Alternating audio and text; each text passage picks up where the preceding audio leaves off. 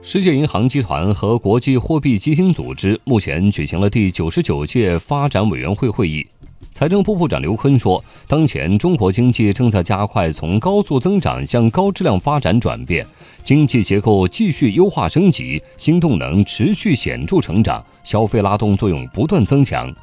今年中国积极财政政策加力增效，实施大幅度减税降费，第一季度经济增长实现良好开局。